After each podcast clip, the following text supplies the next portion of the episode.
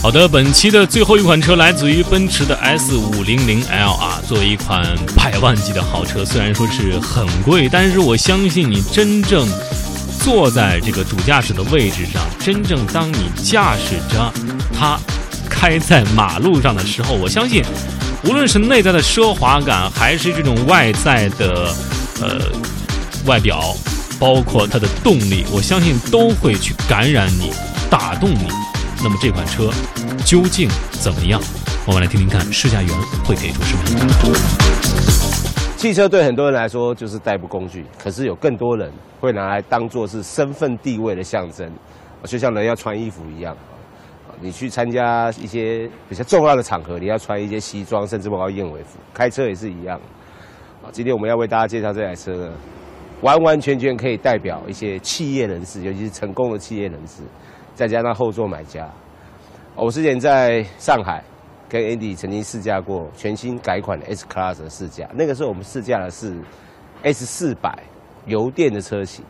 那我们今天为大家试驾是目前在台湾贩售最贵的，之前 S 五百也有，之前是七百四十二万，所以它涨了十万块。那我跟大家更正一下，就是之前 Andy 在引擎的部分有讲错了，其实 S Class 的不管 AMG 车系，只要是 S Class 车型的。油电系统它就是自然进气，其他都是涡轮增压，包括柴油，尤其是柴油。这一次总代理特别引进的柴油的 S Class，不过很可惜我们这次还没试到。我最想试的是柴油，为什么？因为这种旗舰车型呢，它的隔音设备也好，它的底盘，甚至它的柴油噪音抑制的技术呢，如果可以表现很好，以后一定会下放到 E、C、A，甚至其他的宾士车系。所以我们可以先体验一下，可以了解到这个车厂在柴油引擎的技术还有噪音抑制上的进步会在哪里。既然我们先讲到引擎，我们就来介绍全新 S Class S 五百它的引擎规格。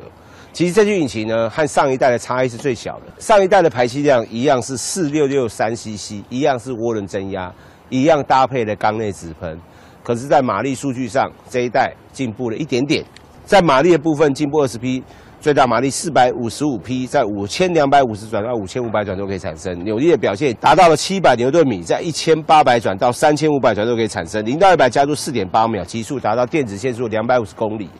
它是一具 V 八涡轮增压引擎，并不是自然进气。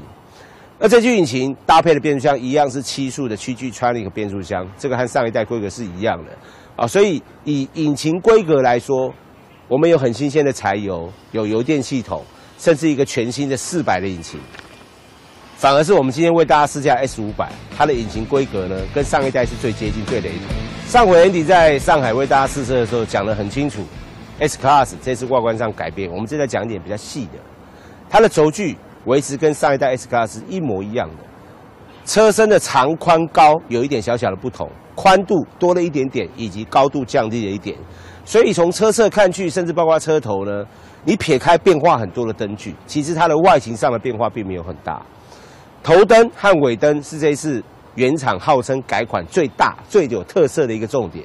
全 LED。你看到的每一个灯泡，甚至包括在 S Class 上面所有车室内外观所有的灯泡都是 LED，包含了大灯、尾灯也是一样。第二个部分就是轮圈，我曾经有讲过，宾士在轮圈上给消费者的。通常都有点小气，以 S 五百来说，它搭配的轮圈只有十八寸，我觉得起码应该要十九寸，甚至夸张一点二十寸，我觉得不为过。但是十八寸是它的标准配备，这个也跟上一代规格是一样的。另外还有一个就是上方的全景天窗，这个在 S 五百是标准配备。接着我们来讲它的内装。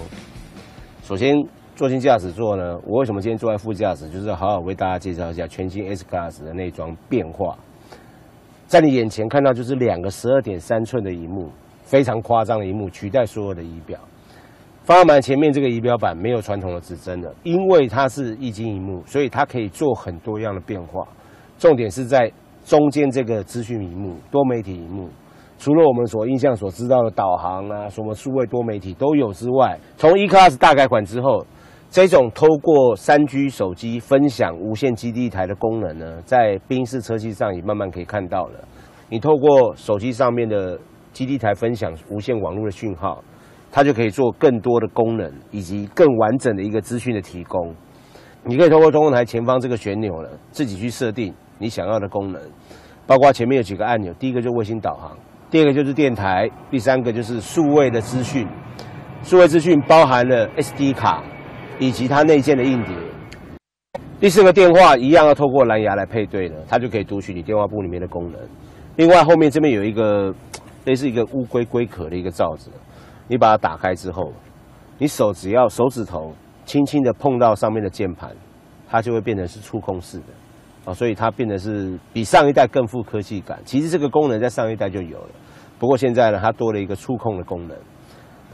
方向盘一样采用两幅式的设计，也许你第一次看到这个方向盘的造型设计，你会不习惯有些起码都三幅了，不过它还是两幅。但是你看久了，加上你实际操作之后，第一个它的握感表现很好，第二个它的造型非常的特异，也因为特异呢，让你会有点新鲜感。上面的按键布局其实和一般的宾士车系其实大同小异，没有什么太大的功能上的差异，重点就在于 ACC 的跟车。你少了 ACC 跟车，少了自动刹停，少了这个短波雷达，你的 S Class 呢，骑来台湾的功力就少了一半。好，那台湾兵士表示，目前已经有一台认证车送到了 NCC 和交通部，请他们做雷达波段的测试，确定不会干扰到不管是军方警用雷达之后上市的车型，也许。就会有 ACC，包括自动刹停，包括很多，譬如说像时速侦测啦，哦，行人侦测呢，全部都可以变成标准配备。那我问了宾士啊，现在买车没有这个 ACC，未来你们通过了，我可不可以再升级加装？不行，啊，原厂的解释直接说不行，因为这两套系统是完全不一样，你不能说装几个盒子，装几条线接一接，可能原厂预留孔接一接就可以安装 ACC 跟这系统，其实是不行的。接着我们来做到后座非常重要的后座，我相信会买 S 五百的消费者应该百分之九十九都是后座买家。后座首先看到就是在头枕后方有两个娱乐系统，这两个是要选配，可是在 S 五百是标配。它这个影音系统呢，我手上拿这个遥控器，它也要选配，所以你不只买这个影音系统，你还要买这个遥控器。这个卡面遥控器它可以左右的独立，你只要透过上面这边的拨杆呢，就可以分辨 L 和 R。可以单独来做一个设定的切换，不过它后面这个荧幕的功能呢，并没有像前方那个十二点三寸荧幕这么的丰富。它可以显示的大概有几项：第一个收音机，第二个影音系统，而且影音系统是独立的；第三个部分就是导航，起码你可以知道你的司机现在开车要载你去哪里；第四个就是还是有一点简单的车辆设定，不过它的车辆设定没有像前方那么的丰富，它只有一些简单基本的。比较重要的重点就是。在门把两侧的座椅，因为它是舒适豪华配件，所以它的座椅可以选择的设定会更多。首先，第一个就是它可以设定前方的座椅，前面这边通常坐的是秘书嘛，啊，秘书不用坐的太大，或者前面没有人的时候呢，后面坐的是老板，他就需要能够有比较好的一个坐姿，比较舒服的一个坐姿。而且你可以发现，就是当今天你的座椅在做任何角度的跟动的时候呢，它的荧幕角度会跟着做跟动。让你有一个很正确的一个阅读的视野。OK，我们现在设定好了总裁级的坐姿，当然你要系上安全带哈。坐在后座记得一定要系安全带。不过它很可惜一点就是它并没有整合到空调系统，所以当你今天要设定后座的空调系统的时候，你还是必须要身体往前来用按的。后方影音系统的资料片就可以从这边光顶在这边做读取。首先做一些简单的设定，顺便跟大家讲一下一些功能。第一个夜视功能啊，标准配备在仪表板的中间。当你今天切到夜视功能的时候呢，它两个仪表会转，因 为我不知道它转的用意是什么，可能是要让你辨识度会比较高一点啊，让转速表在低转速的部分被遮掉，所以它转速会往右边转。不过这夜视功能呢，基本上现在大白天是用不到的。第二个就是它左边有很多设定，第一个就是。关于动力系统的设定，它有一个运动模式以及一个经济模式。当你今天拨到舒适模式的时候呢，方向盘的转动呢也会变得比较轻盈。可是你拨到运动模式的时候，方向盘转会比较紧一点，比较硬一点。我们现在先拨到舒适模式，后面还有一个气压悬吊啊，就是车身可以升高的一个模式。我们来上一段高速公路体验一下 S Class，在高速公路的噪音的抑制也好，甚至包括它的行车的稳定性和舒适性。这种车通常一般驾驶者不会在意它的操控，他在意的就是你在高速公路行驶或在市区行驶，车内的宁静度的抑制，还有就是整个悬吊抑制坑洞的性能，这两个很重要。因为坐在后方的老板，他不会在意你的驾驶技术有多好，他只在意他乘坐起来舒不舒适、平不平稳。啊，那如果切到舒适模式的情况下呢？第一个，我们现在时速是将近快八十公里。它整个噪音的抑制，轮胎滚动的声音你几乎听不到，大概唯一会听到的就是避震器在做动的一些很低频的声音。它当然没有像美国车这么的软，可是它在整个路面弹跳，尤其一些比较起伏的路面呢，它的车辆稳定的表现很好。而当你今天如果切换到运动化模式，第一个可以感觉得到的就是它的方向盘变比较重了。啊，辅助的力道变比较小，阻力变比较大。第二个部分就是，刚刚我们讲那个路面坑洞，不管是坑洞或是起伏的抑制啊，现在都变得比较明显了。你起码可以知道，你现在通过一个落差比较大的一个路面，或者是你现在正好碾过一个分隔线上的反光石，就很明显。可是如果切换到舒适模式的时候呢，这个部分就变得比较模糊一点。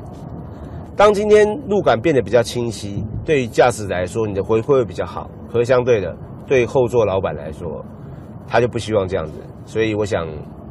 如果未来你有机会去当到一个大老板的驾驶，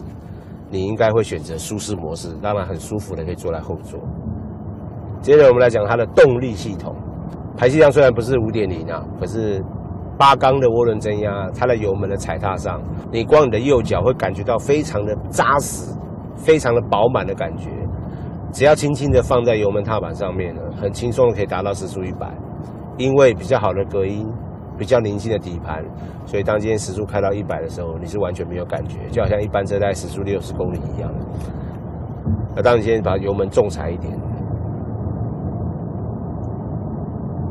它所给你的那种贴背感，非常的强烈。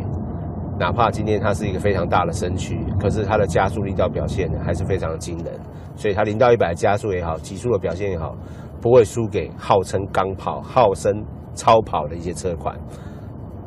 那因为这种车型呢，虽然它是前置引擎、后轮驱动，但是因为车身比较大，第二个板件比较扎实，所以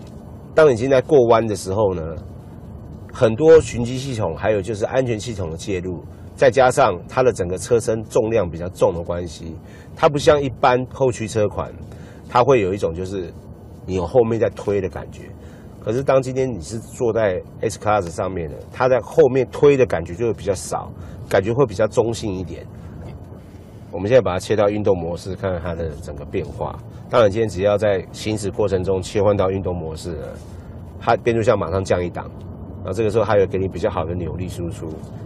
再加速的表现也会比较好。后方虽然换挡拨片，不过我觉得这个时候用到它的几率并没有很高，因为你光右脚踩油门，你就可以很轻松的去掌控这台车的速度。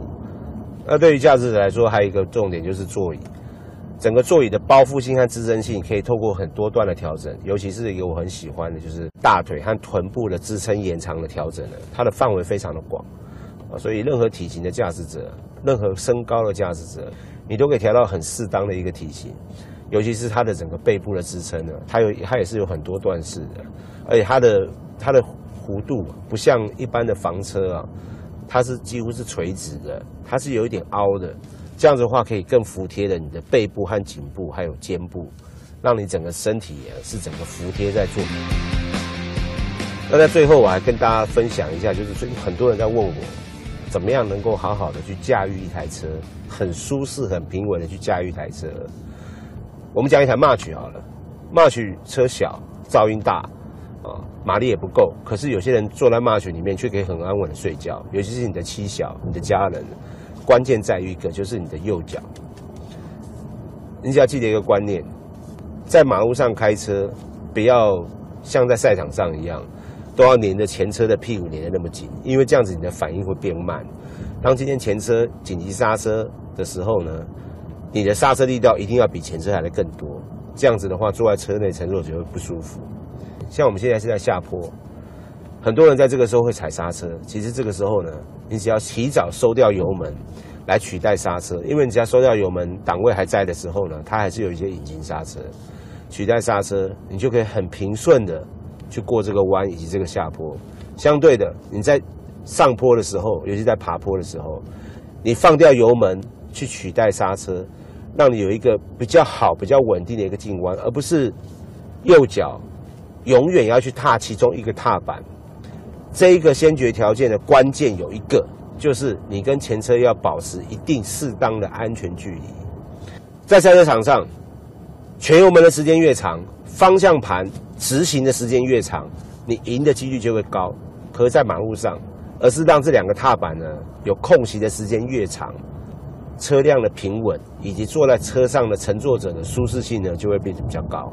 我我常常看到很多人开车的时候呢，一定要到了要刹车，已经要紧急刹的情况下去踩刹车。可当今天刹车踩到很紧的时候，发现前面可以加速的时候，他又在踩油门。永远这个右脚啊，是踏着这两个踏板其中一个。其实有时候啊，你你想一想，当现在像我们现在高速公路，你时速是一百公里，其实这个时候右脚你只是含着油门，可是相对的，如果它有点微下坡，你把两个踏板都放松掉。让你的右脚是先摆在刹车或是油门踏板上面。